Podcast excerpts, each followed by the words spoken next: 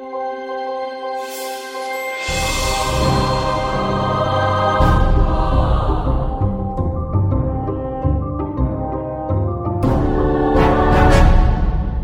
à tous, nous sommes très heureux de vous accueillir dans ce nouvel écran euh, qui s'appelle donc euh, bah, Season 1 que vous connaissez, mais euh, une pastille, une nouvelle pastille, alors qui se déclinera dans les prochaines semaines sous la forme d'une nouvelle chronique de votre émission Season 1, mais qu'on a eu envie de mettre en avant pour cette euh, pour cette première. Un pilote, ça se met, ça se fait hein, toujours en lancement en grande pompe, alors on va le faire aussi nous. Euh, avant de vous en parler, je vous présente euh, celui qui sera mon comparse pour cette nouvelle pastille, à qui on a fait beaucoup de clins d'œil pendant les émissions Season 1, et ça y est, voilà, maintenant il est là. On le garde avec nous. Salut Vivien. Salut Alex, merci beaucoup pour cette petite introduction. Merci aussi pour tous les clins d'œil qu'il y a pu y avoir dans les émissions. Et euh, bah, c'est d'ailleurs suite à ces nombreux clins d'œil que je me suis enfin décidé à te proposer euh, de faire cette petite pastille 100% musicale. Euh, voilà, on peut on peut dévoiler le nom maintenant puisque de toute façon les gens ont déjà cliqué donc ils savent comment ça s'appelle. Ça va s'appeler Seriphonia. Euh, voilà, un nom que j'ai choisi pour rendre hommage euh, à, à, Feu le magazine pour lequel j'ai eu le, le, bonheur et la chance de travailler pendant plusieurs années en tant que rédacteur en chef et qui s'appelait Cinéphonia, qui était euh, consacré à la musique de film mais dans laquelle dans lequel on parlait aussi beaucoup de séries et c'est l'occasion pour moi de faire un joli clin d'œil à cette période-là de ma vie et puis d'en commencer une autre avec toi et tous les poditeurs. Exactement. Alors le but de cette pastille que vous retrouverez dès le mois de janvier dans Season 1, euh, les, dans les émissions Season 1, c'est euh, bah c'est quoi justement? Qu'est-ce qu'on va faire dans, Ciné, dans euh, Normalement, si tout va bien, toutes les semaines, entre 5 à 10 minutes par semaine. Eh ben, euh, l'idée, c'est de s'arrêter sur exclusivement la musique, et je parle bien de la musique, donc pas forcément et même jamais en fait des chansons de groupes ou autres qui sont faites pour voilà, qui sont intégrées simplement à la BO, on peut dire la BO d'un épisode. Non, non, vraiment mettre en avant le travail des compositeurs et même aller au-delà du simple générique ou du simple thème principal en proposant aux auditeurs euh, l'écoute, la découverte de morceaux ciblés en fonction d'épisodes choisis euh, par rapport à la thématique du moment, euh, à l'intérieur de l'émission même de Season 1 ou bien simplement au gré d'une actualité un petit peu à part. voilà, donc de, de, revenir sur des compositeurs connus, d'autres moins connus. Pour ce pilote, on va aller vraiment vers, vers le moins connu, je pense.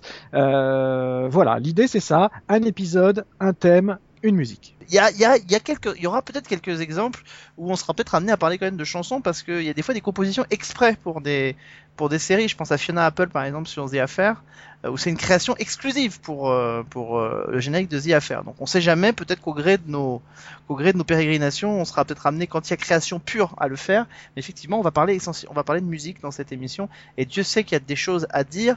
L'idée sera aussi de revenir sur des grands compositeurs de, de séries que vous connaissez ou que vous ne connaissez pas. C'est vrai que n'a que l'embarras du choix, mais remettre au goût du jour euh, des gens comme John Barry ou, Lalo Schifrin par exemple ne peut être que euh, que salutaire en tout cas pour cette émission. Euh, donc il sera donc une pastille. Hein. Notez bien là, on vous l'offre une grande émission un peu plus longue pour cette première, mais dès la semaine prochaine, dès le début du mois de janvier, ce sera une émission, une pastille incorporée dans Season 1. Donc il faudra venir nous écouter dans Season 1 si vous avez aimé ça. Et donc comme il l'a dit, au, programme de cette émission, on, on va quand même presque mettre un chapeau euh, victorien euh, pour s'envoler vers l'Angleterre, puisque ce sera une émission. On n'a pas de DeLorean, alors on va se contenter du chapeau, pour voyager dans le temps. Donc ce sera une émission exclusivement britannique. Alors il y a quelques mois, nous avions eu la chance tous les deux de participer à un festival à Fontainebleau, qui était le festival Série Série, dans lequel un grand compositeur de musique avait été invité. Euh, il s'appelait John Nunn. Alors c'est quelqu'un que tu été très content de rencontrer puisque euh, il avait composé notamment tout le, tout le score, comme on dit, d'une série qui vient de se terminer en Angleterre et qui s'appelle Downton Abbey Mes amis de Downton Abbey Ah oui, forcément. Oui, ça y est, c'est fi fini. Incroyable. T'as pleuré Downton Abbey est fini. Euh, écoute, j'ai été ému. J'ai pas, j'ai pas forcément pleuré. J'ai été ému. J'ai pas envie de dévoiler quoi que ce soit du final, mais euh, j'ai eu une émotion très forte en appuyant sur play pour la dernière fois. Ça fait, voilà, on, les, nos auditeurs le savent bien. Quand on termine et quand on quitte, quand on termine une série et quand on quitte des, des personnages qui sont devenus euh,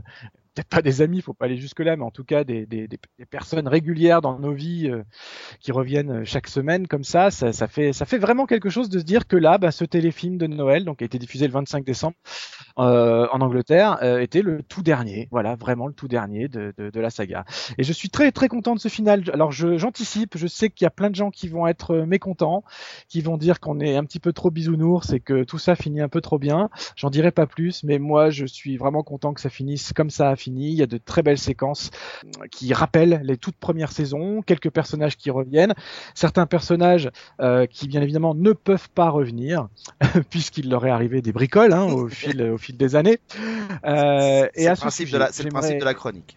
c'est un peu le principe de la chronique. Et avant d'en dire plus sur John Lone et d'une promesse qu'il a tenue euh, par rapport à l'interview qu'il nous avait accordée, euh, j'avais j'ai sélectionné un, un extrait de, de, sa musique pour la série. Et euh, pas le générique parce que tout le monde le connaît maintenant, il est super emblématique, mais un, un, thème très spécifique qui revient dans le tout dernier épisode de la, de la, de la série, donc de la saison 6, pas dans le téléfilm, euh, il y a une raison pour ça, mais qui revient dans un magnifique moment qui pour le coup m'a fait pleurer, vraiment, euh, de l'épisode 8 de la saison 6, euh, et c'est le thème d'amour entre Lady Mary et Matthew voilà l'histoire d'amour qui a euh, euh, propulsé euh, les, téléspectateurs et ému les téléspectateurs pendant les trois premières années de la série.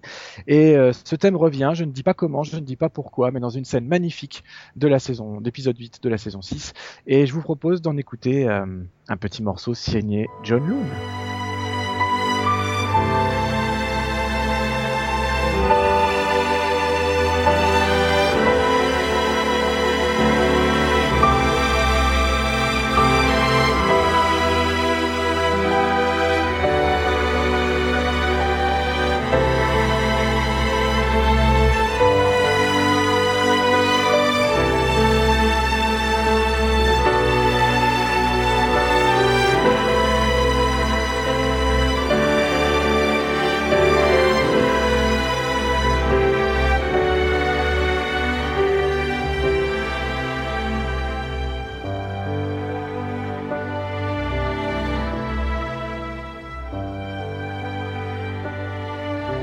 Alors, c'était beau? Vous avez sorti les mouchoirs, Alex? Ah, Moi, en plus, j'avais eu la chance de l'entendre euh, en live, hein, parce qu'il avait, il l'avait interprété, votre d'un doute, euh, à Fontainebleau lors du concert live qu'on avait pu il En avait, il en a, il en alors, il n'avait pas forcément interprété ce morceau-là, mais en tout cas, le thème était, le thème au piano, voilà, le thème au piano était là, et en plus, il était joué par, par un pianiste qui était pas dégueulasse, puisqu'il s'appelait John Moon en personne. Oui, qui était. Euh, moi, je l'avais déjà fait cette blague, je suis désolé, je, la refais.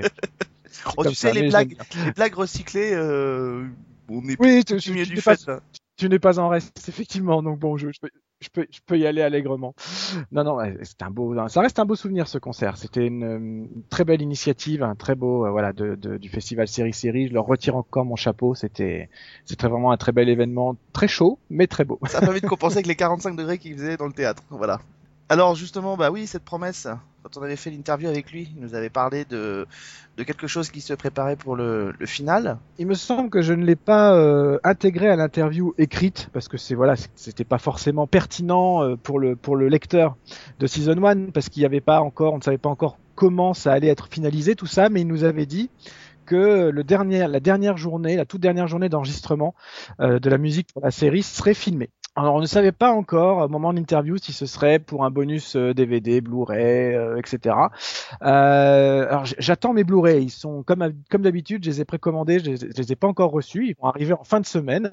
Donc y aura-t-il ou pas un, bonus musique? Mais en tout cas, euh, même s'il y a, je pense pas qu'il y aura ce dont on va parler maintenant, puisque non seulement John Loon a tenu parole, il a fait filmer la dernière journée, en tout cas les la dernière heure de la dernière journée d'enregistrement et il l'a proposé sur un stream live euh, en Angleterre, mais que vous pouvez voir sur YouTube. Hein. Il vous suffit de, de taper Downton Abbey Final Episode Live Orchestral Recording, et c'était ni plus ni moins qu'à Abbey Road, euh, le studio mythique où enregistrer les Beatles. Mais bon, bien sûr, énormément de musique de film. J'ai d'ailleurs eu le, la chance de m'y rendre à plusieurs reprises Ouais, du temps justement mes années de mes années cinéphonia.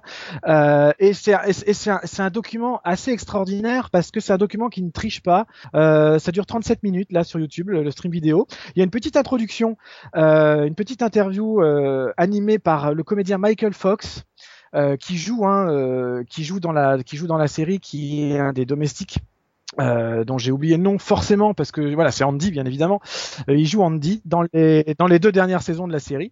Euh, il y a quelques questions-réponses euh, avec John Loon. Et après eh bien c'est juste des caméras témoins euh, qui filment l'enregistrement. Et ça veut dire y compris les tout petits morceaux ou les reprises les ratés. Donc on voit vraiment le travail de l'enregistrement euh, de la musique sans coupure, sans montage, sans artifice. Et ça, c'est un document extrêmement rare, puisque même quand on a un documentaire sur l'enregistrement de la musique, même que ce soit pour les films, hein, ça se fait beaucoup, euh, euh, il euh, n'y a jamais comme ça plus d'une demi-heure non-stop de, de, des musiciens, du chef d'orchestre et du compositeur au travail. Donc j'invite vraiment tous les auditeurs à aller découvrir ce petit bonus live stream d'Anton Abbey Final Episode Live, record, live Orchestral Recording c'est garanti absolument sans spoiler. Voilà, je tiens à le dire parce que comme ces épisodes ne seront pas diffusés avant certainement une bonne année en France, il y a, a, aucune image, il y a absolument rien sur l'intrigue.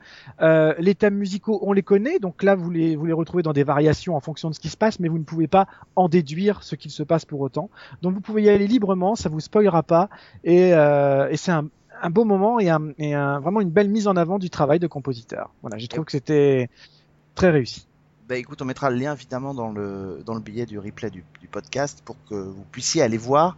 Euh, donc si vous nous récupérez via iTunes et pas non, et non pas par season1.fr, eh bien venez sur season1.fr, écoutez, euh, trouvez le billet donc du podcast de cette semaine dédié donc euh, au, générique de série et donc au premier épisode de série Phonia.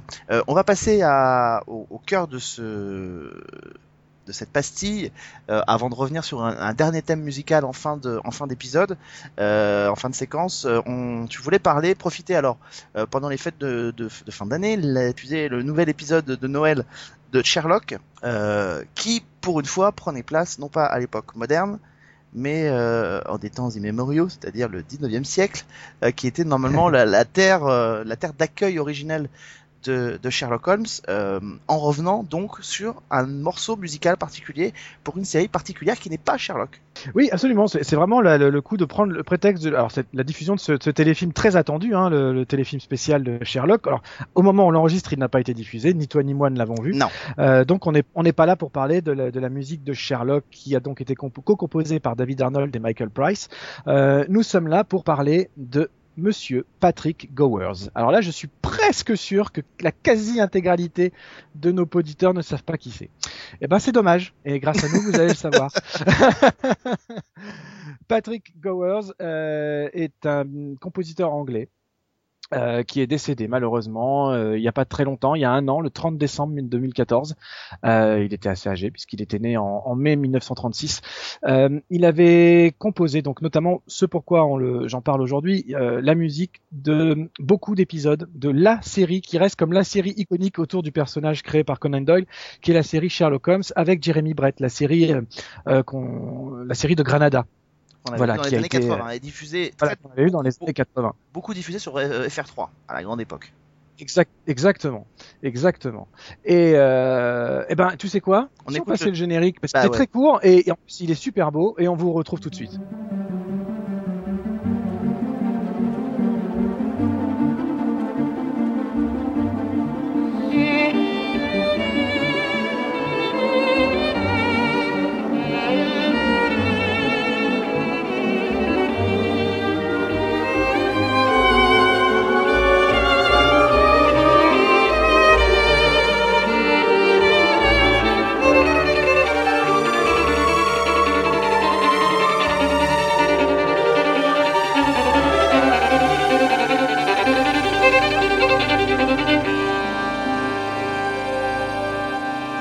Pas déprimant, hein, je, le disais, pas déprimant du tout ce générique. Il est, il va avec le, il accompagne véritablement le thème de l'esprit de la série qui était, euh, très, enfin, on peut dire quand même, c'est pas lui faire offense, mais elle était assez loin du rythme de celle de Sherlock d'aujourd'hui. C'est-à-dire, on était dans un Sherlock, euh, un Sherlock Holmes qui était beaucoup plus contemplatif, beaucoup plus avec des séquences qui étaient un peu plus lentes aussi. Enfin, c'était autre chose. C'était, alors c'était avant tout une, euh, une, une, adaptation assez fidèle, hein, vraiment ouais. fidèle des, des romans, des nouvelles, etc.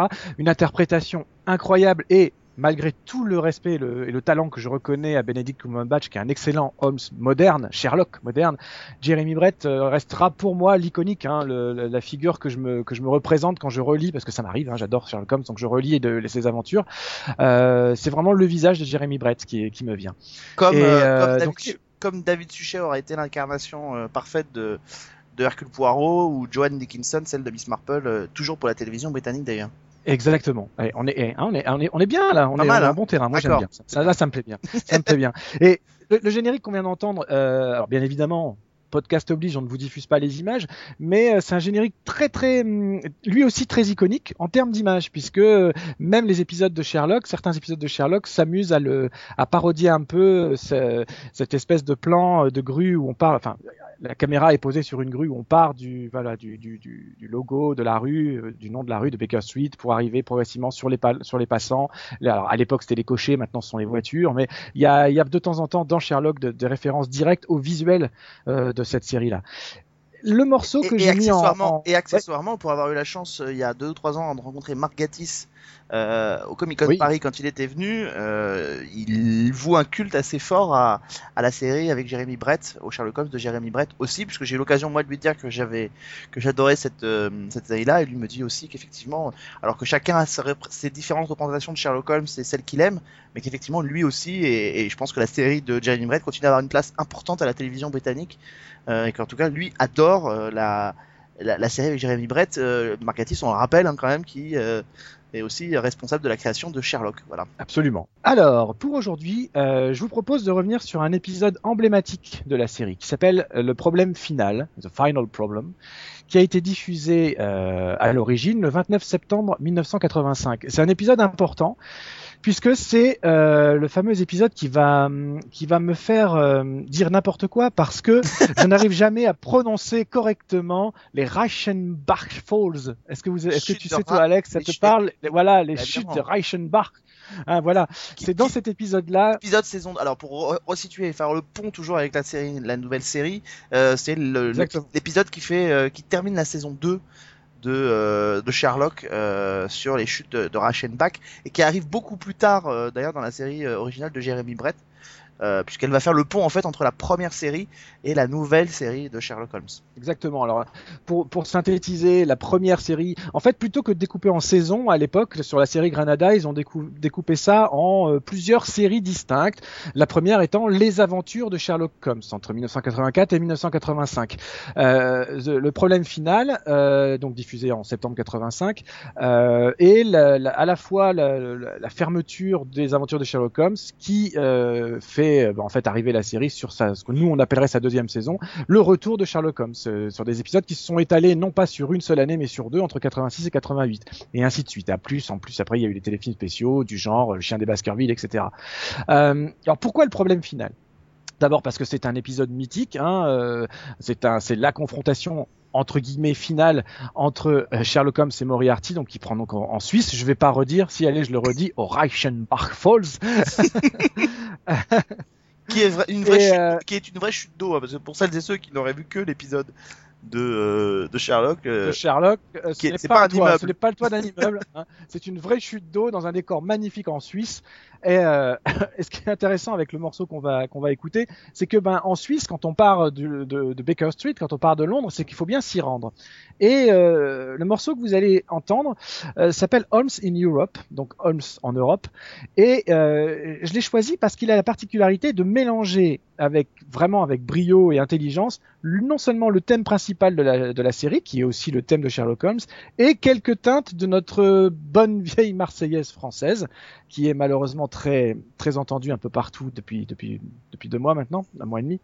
Euh, donc j'ai trouvé que c'était à la fois une jolie façon de jumeler la série à, notre pays, euh, puisque c'est un morceau qui accompagne donc Holmes euh, et Watson dans leur périple. Donc il passe par Dieppe, il passe par le Luxembourg, il passe par encore d'autres villes d'Europe avant d'arriver en Suisse.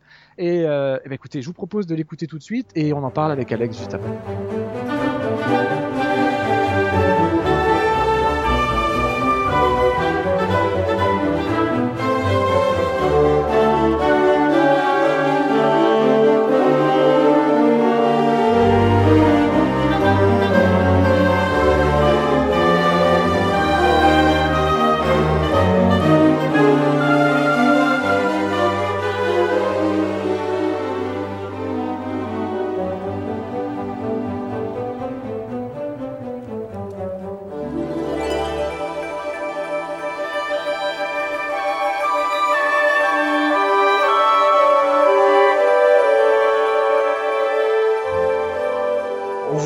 Tous les liens hein, pour si vous voulez retrouver les, autres morceaux de la bande originale de, de Sherlock Holmes euh, qui existe aussi, que vous pouvez retrouver, vous procurer sur iTunes ou, ou, écouter peut-être sur, euh, sur d'autres supports si vous le voulez.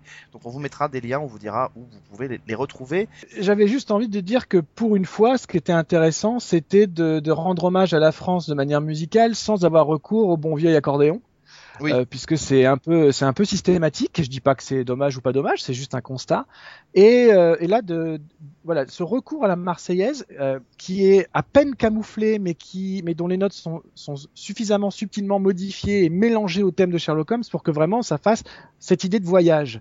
Et c'est là où est le génie du compositeur, c'est que euh, il s'est adapté un même thème à différentes euh, situations y compris les situations les plus banales qui sont bah, des images de deux personnages sur un bateau, en voiture, dans un train, dans un car qui avancent au, fur et à mesure de leur périple pour arriver à leur destination. C'est le genre de séquence qui pourrait être complètement euh, euh, ennuyeuse, barbante, tout ce qu'on veut, mais qui par le biais de la musique et de l'enchaînement du montage et des images, bah, ça, en, ça, en, devient une séquence intéressante et pour le coup un morceau de musique intéressant qui en plus fait écho à notre pays c'est pour ça que je l'ai choisi mais j'aurais pu en choisir d'autres hein. il, y a, il y a un morceau que j'aime beaucoup sur l'album alors je peux vous dire tout de suite je l'ai entre les mains hein. le, disque original il a été édité il a été édité alors c'est CDJ euh, 1334 hein, pour la pour la référence donc Sherlock Holmes Patrick Gowers c'est une magnifique un magnifique CD que j'ai que, que, je que je chéris depuis depuis longtemps.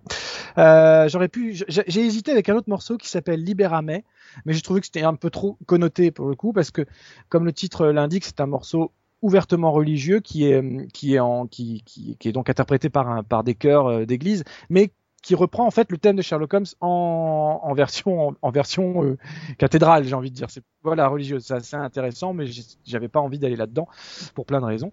Donc j'ai préféré euh, aller jouer les chauvins, une bonne vieille marseillaise. Ça fait du bien, ça fait du bien, mais c'est vrai que c'est vrai que il y a il y a dans le pour revenir à ce qu'on disait tout à l'heure sur, sur, le générique, mais il y a dans, de toute façon dans les thèmes musicaux, alors moi j'ai pas entendu tout l'album, mais euh, dans les thèmes musicaux de Sherlock que j'ai pu entendre, de Sherlock Holmes que j'ai pu entendre, il y a cette il y a cette mélancolie qui, sied bien à la série. Euh, parce que on l'a pas dit, mais la deuxième partie de la série, euh, euh, la deuxième saison finalement, le retour de Sherlock Holmes dans cette histoire-là, il est beaucoup plus, la série bascule dans quelque chose d'encore plus sombre. Le personnage de Sherlock et, et, enfin, il faut quand même rappeler parce que c'est important de le dire. Alors attention si vous nous écoutez, peut-être spoiler, spoiler, mais la, différence fondamentale sur l'épisode des chutes de Reichenbach, c'est que dans Sherlock euh, Sherlock euh, se bat contre Moriarty sur l'immeuble, mais c'est plus une mise en scène qu'autre chose pour euh, le faire tomber, quoi.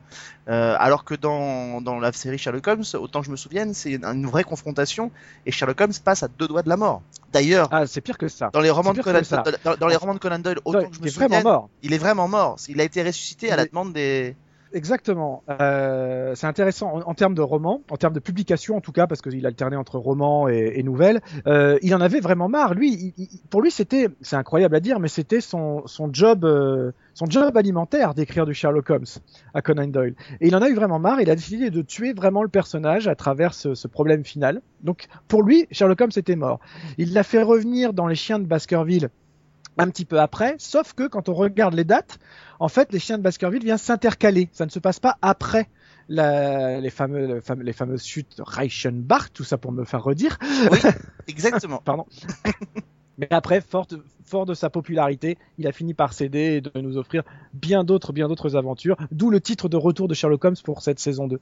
Ouais, exactement. Et donc du coup, on tombe sur un Sherlock Holmes qui revient et qui revient juste pour expliquer un peu le l'esprit qui revient donc après avoir échappé à la mort euh, et qui revient donc peut-être encore plus traumatisé et encore plus sombre qu'il ne l'était dans la première saison, euh, puisque voilà, il est, enfin, ça se voit même dans le physique de, de Jeremy Brett à ce moment-là, dans, dans, il interprète le rôle, il, il est d'abord, il est beaucoup moins, autant que je me souvienne, il est beaucoup moins apprêté, il est beaucoup plus, euh, euh, il est beaucoup plus dans la, folie, il est beaucoup plus, encore plus qu'il ne l'était avant. Donc, on a vraiment deux césures, deux, deux, périodes assez, distinctes.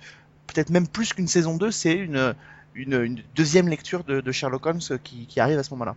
Absolument. Et d'ailleurs, je, tiens à, tirer mon chapeau aussi à l'équipe de l'époque qui n'ont pas hésité à, montrer, à dévoiler le côté euh, de drogué euh, de, de, Sherlock Holmes, euh, qui est très présent dans les romans et qui, euh, qui n'ont pas hésité à mettre, mettre en avant, même à l'époque, Hein, puisqu'on voit, euh, on voit des, on voit des piqûres, on voit des seringues, on voit Sherlock Holmes, on voit euh, le pauvre Watson être témoin de scènes qui le dépassent un petit peu, il, même des scènes où il ne reconnaît pas son ami. Euh, voilà, et on est quand même au début des années 80. Donc chapeau, voilà. Exactement. Donc on, on, vous mettra les références les références de, tout ça dans le billet du, podcast. Et, et, pour terminer, parce qu'on a, on a fait un peu une thématique anglaise pour cette première de, pour cette première de la saison, moi je voudrais terminer sur, euh, en, en, parlant, alors non pas d'une série, je vais pas en parler intégralement parce qu'on fait une émission sur cette mini-série la semaine prochaine euh, dans Season 1, euh, mais juste vous parler de, de la série à travers, au travers de son générique pendant les vacances de, Noël. Alors, outre le fait qu'il y a eu l'épisode spécial de Sherlock, ou le, outre le fait qu'il y a eu l'épisode spécial de euh, Downton Abbey ou même de, de Doctor Who, euh, la BBC a proposé aussi une mini-série euh, qui fait le lien finalement un peu, parce qu'on est dans le même esprit. Euh, après Conan Doyle, c'est Agatha Christie qui fait son grand retour à la télévision, à la télévision britannique, et on adapte pour l'occasion un un monument de la, carrière de, Agatha Christie, puisque peut-être qu'après le, le, crime de l'Orient Express, c'est l'un de ses romans les plus, euh, les plus connus. C'est euh, And Then There Were Known, euh, et il n'en resta plus aucun, euh, qui est la fin, la toute fin de la comptine euh, des Dix Petits d'Agatha Christie. Donc monumental roman adapté pour l'occasion par Sarah Phelps, qui est une scénariste qui a travaillé, qui a beaucoup travaillé en, en Angleterre, notamment euh, sur EastEnders, qui est euh, un des monuments de la télévision britannique avec Coronation Street, c'est du, du soap de journée. Elle a ensuite travaillé sur l'adaptation de The Casual Vacancy, le dernier roman de J.K. Rowling, c'était l'année dernière, qui était présenté à Série Mania. Et euh, elle s'est attaquée en trois parties au, roman donc euh, de euh, Agatha Christie, Les Dix euh, pour proposer et pour offrir sa version, très peu adaptée d'ailleurs. Enfin moi j'ai pas vu beaucoup d'adaptations des Dix Petits Nègres. Je cours après depuis que je suis gamin parce que c'est un roman que j'ai lu et que j'ai adoré. Euh, parce que euh, voilà, il est très très très différent des, des romans d'Agatha Christie euh, traditionnels. D'ailleurs, Sarah, Phelps pardon, le souligne. Euh, elle dit c'est intéressant, le roman est sorti en 1939 en Angleterre et elle dit c'est intéressant, il sort au moment où le, monde va basculer dans le dans la guerre et donc dans, un côté beaucoup plus sombre. Et elle dit c'est hyper intéressant les Dix Nègres parce que à la différence de des autres romans d'Agatha Christie, vous avez la perspective que un criminel soit traqué en justice par et dévoilé, démasqué par euh, un enquêteur, euh, donc que ce soit Poirot ou Marple, elle dit dans les Dix on est dans quelque chose de beaucoup plus désespéré. Euh, pour celles et ceux qui ne connaissent pas l'histoire, euh, dix personnes, enfin huit personnes, sont convoquées par un, un, mystérieux couple qui s'appelle You, les initiales U, N et Owen, sur une île, donc l'île du Nègre ou l'île du Soldat dans l'île des, soldats dans, la mini-série. Euh, donc huit personnes qui sont convoquées là-bas. Sur place, il y a deux domestiques, le couple Rogers qui est là, et euh, donc ils sont là pour passer soi-disant un moment, une soirée. Ils ont tous été invités sous un prétexte différent. Et pendant la soirée, il y a un, un appareil à disque qui passe et qui euh, martèle des sentences en disant qu'ils sont tous là pour la même raison, c'est qu'ils sont tous accusés d'un crime. Et euh, donc sur la sur la table de la salle à manger se situent dix petits, alors dans la dans la mini-série ce sont dix petits soldats en marbre euh, vert qui sont là et en fait inexorablement au fil du temps euh, ils vont tous être assassinés les uns à la suite des autres en suivant la comptine qui est affichée au mur. Donc ça c'est le concept de base et forcément au bout d'un moment bah, moins il en reste, plus les questions se posent c'est euh, qui est l'assassin et l'assassin ils acquièrent assez vite la, certitude que l'assassin est parmi eux euh, ce qui fait monter la tension évidemment de tout le monde. Ce sont des gens quand même qui ont, qui ont tout à perdre. Ce sont la particularité et la façon dont c'est retranscrit dans, la mini-série, c'est que ce sont des gens qui sont tous hantés par quelque chose euh, parce qu'ils se sont racontés des histoires sur ce qu'ils avaient fait. Alors euh, eux ont tendance à dire qu'ils n'ont pas commis de meurtre. Enfin voilà, alors que parfois les flashbacks nous montrent quelque chose de, de, totalement différent. Mais ce sont des gens qui sont tous hantés quelque, par quelque chose. Euh, et la série reflète ce côté très désespérant euh, j'ai été assez étonné. Alors évidemment, quand on lit le roman, et a fortiori quand on est jeune, quand on lit le roman, on ne sent pas toute cette désespérance, on sent un, polar qui est extrêmement calibré, et puis surtout un twist final qui est imperceptible jusqu'à la fin. Euh, impossible de savoir qui est l'assassin. Et quand il est dévoilé, alors il n'est pas dévoilé de la même façon dans le, dans le, dans le polar, mais dans, la mini-série, mais euh, dans le polar, pour le raconter, on retrouve une bouteille à la mer, et l'assassin raconte comment il a mis en scène toute cette... Euh, toute cette machination. Et, donc du coup là je, je me rendais pas compte moi quand j'étais gamin de ce qui se passait de la noirceur. Et là c'est vraiment matérialisé de la meilleure manière qui soit euh, dans cette mini-série. Je rentrerai pas forcément dans le détail parce qu'on va en reparler la semaine prochaine mais tout ça se retrouve dans le thème. Et le thème du générique de la série est extrêmement envoûtant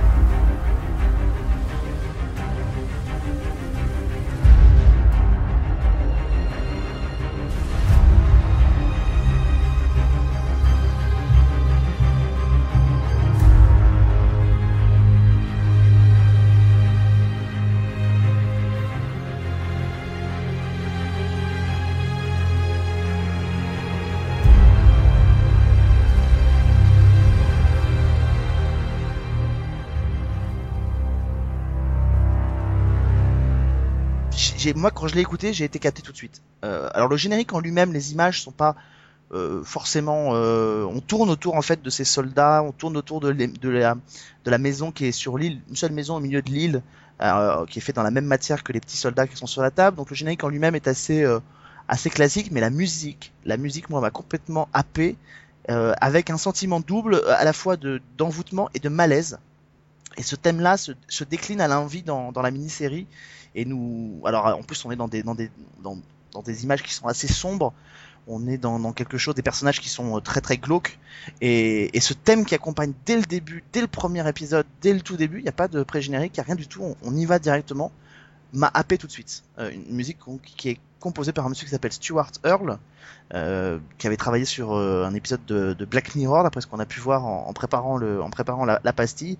Et voilà, c'est un moment, euh, moi qui m'a, voilà, je, cette mini-série est très perturbante. J'ai trouvé parce qu'elle nous emmenait dans quelque chose qui était très très très très particulier très enfin ça, questionne sur plein de choses. Et, euh, et, évidemment ils ont pour avoir tout vu ils ont pas tergiversé avec le, roman. Ils ont pas essayé que ça se finisse différemment que ça se finisse peut-être de meilleure manière. Non.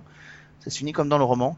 Euh, donc celles et ceux qui ont lu le roman le, savent déjà quand je prononce ces paroles. Euh, et la musique accompagne cette espèce de désespérance qui va aller crescendo jusqu'au final de la série qui est la dernière scène enfin l'avant dernière scène de la série est absolument euh, épouvantable de est épouvantable de noirceur. Donc tu l'as écouté du coup? Alors ben j'ai écouté. Alors moi je l'ai pas vu encore mal, malheureusement. J'ai écouté le générique uniquement. Et ce, que, ce qui est intéressant, c'est que en fait, il est très très moderne et très dans la mouvance actuelle. C'est-à-dire, euh, il m'a fait beaucoup penser à toute l'écurie euh, Hans Zimmer, euh, tout, tout, voilà, de, de Media Adventures et, de, et tout, ça, parce que c'est construit un peu pareil. Donc, euh, ça pourrait être une musique de bande-annonce. Là, en l'occurrence, c'est une musique de générique. Donc, c'est construit sur des nappes, sur un système de boucle que de ce que tu me dis à l'instant, de ce que j'ai écouté, euh, tu me dis dans l'épisode, ça se décline, ça revient, c'est envoûtant, etc. C'est très très moderne. C'est vraiment cette approche moderne de la musique de film qui, moi, parfois me laisse un peu perplexe. Donc là, j'attends d'autant plus de découvrir la mini-série et de voir comment ce thème, qui effectivement, hein, comme ça sur le générique, est plutôt joli, même si moi je m'attache plutôt à la mélodie, ce qui en background me, me gêne un petit peu, très sincèrement, parce que pour moi, c'est ce que j'appelle interchangeable. C'est-à-dire que c'est vraiment des nappes et des boucles tellement qu'on entend tellement beaucoup partout en ce moment qu'on pourrait mettre sur une fiction ou sur une autre, ce serait pareil, en dehors, bien évidemment, de la ligne mélodique. Et donc j'attends de voir comment cette ligne mélodique va être, euh, déclinée, appuyée tout au long de la mini-série, que j'ai très très envie de voir euh, aussi. D'abord, tu la vends bien. En plus, j'ai un souvenir que de môme, moi, euh, de ce roman, parce que j'ai juste vu le film un des films, je ne sais pas lequel, quand j'étais enfant, et du coup je me souviens plus de ce qui se passe, je me souviens plus vraiment du twist final, un peu, mais pas sûr. Donc j'ai vraiment hâte de, de me plonger là-dedans. Et d'ailleurs, tu citais euh, le crime de l'Orient Express. Et eh ben, ça va être la prochaine belle adaptation qu'on devrait avoir, puisque euh, mon dieu, mon dieu Kenneth Branagh, dont j'ai déjà parlé souvent, euh, est en train de, de, de tourner le, une nouvelle adaptation pour le cinéma cette fois du crime de l'Orient Express, réalisé par Kenneth Branagh. Donc ça forcément, j'attends énormément. On vous a proposé le premier épisode de série Phonia dans ce cadre un peu particulier. On vous a parlé de plein de choses. Dès le prochain rendez-vous de Season 1, vous aurez un Seriphonia intégré à Season 1. Euh, là, comme ça, à, vue de nez, euh, c'est sans forcément que ce soit les prochaines émissions, mais ce serait, t'aurais envie de parler de quoi potentiellement dans cette émission? De qui? En fait, là, en en parlant, on, vient, on vient juste de, de l'aborder. Je pense que je vais devoir m'intéresser au cas euh, parce que euh, il se trouve que la musique est composée par une, par une femme. D'abord, c'est euh, pas, pas si rare que ça, mais plutôt rare quand même dans le, dans le milieu des compositeurs de musique de film ou de série. Elle s'appelle Debbie Wiseman et c'est quelqu'un que j'ai eu l'occasion de rencontrer plusieurs fois euh, et d'interviewer à, à, à, plusieurs reprises, voire même d'aller en studio. Je me souviens, j'avais été en studio euh, chez, chez, chez Air Studio à Londres euh, pour l'enregistrement d'une de ses musiques, donc ça m'a bien chauffé.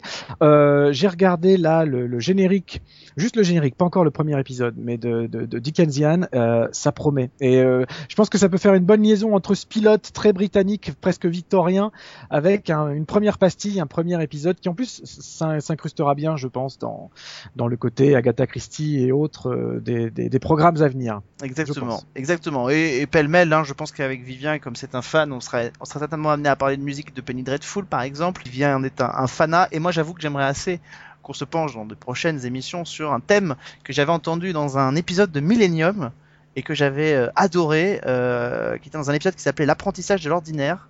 Je Je sais pas si tu te Ouais. souviens de cette euh, Bien sûr, bien thématique. sûr. Grosso modo, c'était des gens dont le cerveau était lavé par Lucy Butler euh, en les faisant notamment écouter un thème musical récurrent. Euh, donc voilà, donc ça, ça fait partie des morceaux sur lesquels euh, je serais euh, intéressé qu'on revienne dans un prochain Seriphonia, par exemple. Oui, et puis, et puis comme tu le disais en, comme, pardon, comme tu le disais en introduction, on s'intéressera aussi euh, donc aux chansons originales composées pour des épisodes, y compris des épisodes à caractère de comédie musicale. On peut penser à Xena, on peut penser à Buffy, euh, voilà. Donc on, on bien, s'arrêtera aussi, mais voilà. On, on- on ne s'occupera que de créations originales spécifiquement pour les épisodes et en revanche jamais, jamais, jamais de simples reprises ou de collages d'albums préexistants. Voilà, c'est le but du jeu. Bon, en tout cas, j'espère que ça vous a plu. Euh, je voudrais qu'on fasse un petit coucou quand même à quelqu'un qui s'appelle Jérôme Marie, qui a composé le générique euh, d'intro et de fin de cette émission. Euh, c'est à lui qu'on le doit, donc euh, je voulais qu'on lui- puisse lui euh, citer son nom et vous l'entendrez à chaque fois que la chronique passera dans Season 1. Donc un petit coucou à Jérôme, euh, à Jérôme qui a composé euh, ce thème et que tu connais un petit peu aussi. Oui, et en plus tu peux même me dire un grand coucou parce que c'est un sacré gabarit le bonhomme. Salut Jérôme. Salut Jérôme. On À lui fait un bientôt Jérôme. À, à bientôt Jérôme, on lui fait un grand coucou. Voilà, n'hésitez pas à nous dire ce que vous avez pensé de cette euh, de cette initiative. Euh, si ça vous plaît, on- de toute façon, c'est certain, on vous retrouvera parce qu'on a on a pas mal de choses à vous raconter euh, sur ce sujet-là. C'est surtout notre notre spécialiste S musique qui va vous en parler. Euh, moi, je serai, euh, je connais certaines choses, mais je serai plus euh, le profane à, essayer de percer un petit peu les secrets de la musique avec lui. Ce sera hyper intéressant. Donc on va se retrouver très très vite dans Season 1 avec Vivien pour cette pastille Seriphonia. Euh, sachez que si vous aimez la pastille, vous la retrouverez aussi de ma- à- plus tard, de manière décalée, euh, aussi euh, de manière isolée, si vous avez envie de pouvoir vous faire des petites archives de Seriphonia. Voilà, merci en tout cas à tous de nous avoir suivis pour cette première, pour ce pilote. Rendez-vous donc très vite dans un prochain épisode de Season 1. On l'a bien compris, sur Dickensian, ça devrait être le prochain. Donc euh, bah, merci à toi, à très vite. Merci Alex et merci à tous. Ciao ciao.